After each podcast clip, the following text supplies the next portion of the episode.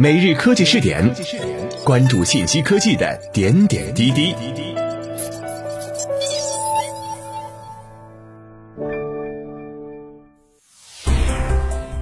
各位蜻蜓 FM 的听众朋友们，大家好，欢迎收听今天的每日科技试点。自经济日报讯，从三峡工程到乌东德工程，再到白鹤滩工程。中国的水电技术经历了从跟风到并跑再到领跑的转变，中国水电从开发利用、技术创新、运行管理到效益发挥，均实现了全方位的跨越。大国重器再添新成员。五月三十一号，目前世界上在建规模最大的水电工程，总装机容量一千六百万千瓦的白鹤滩水电站工程大坝全线浇筑到顶。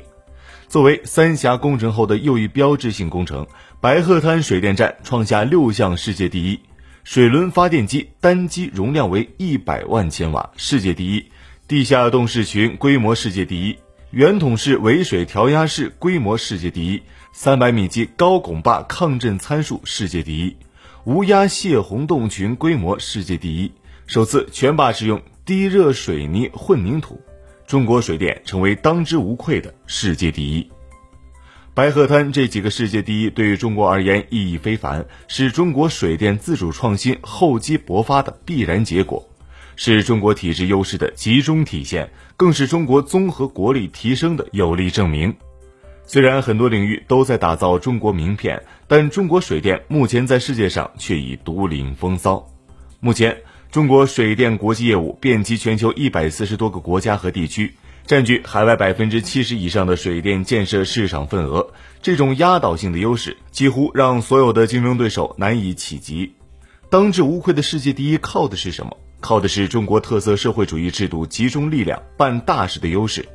水利水电工程往往投资体量大、牵涉面广、技术要求高，很难依靠单一市场力量。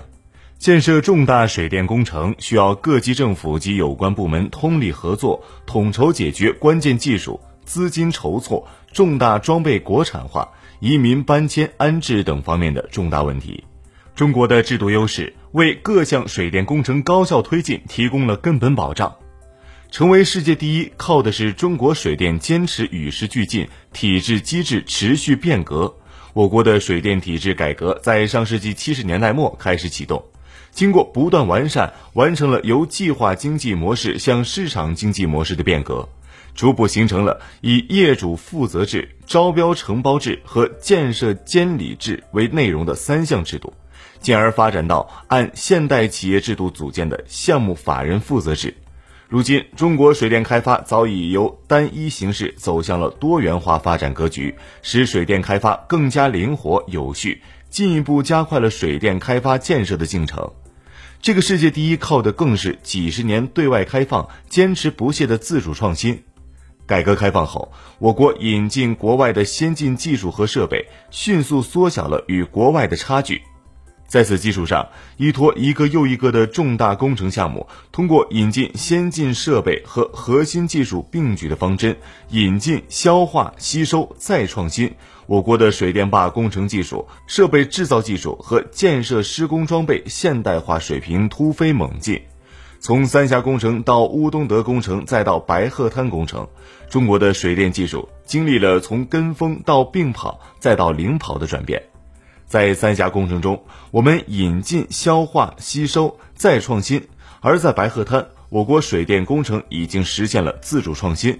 在这个世界第一的背后，中国水电从开发利用、技术创新、运行管理到效益发挥，均实现了全方位的跨越。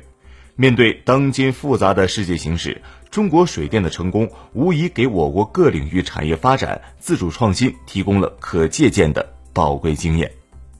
各位，以上就是本期科技试点的内容，我们下期再见。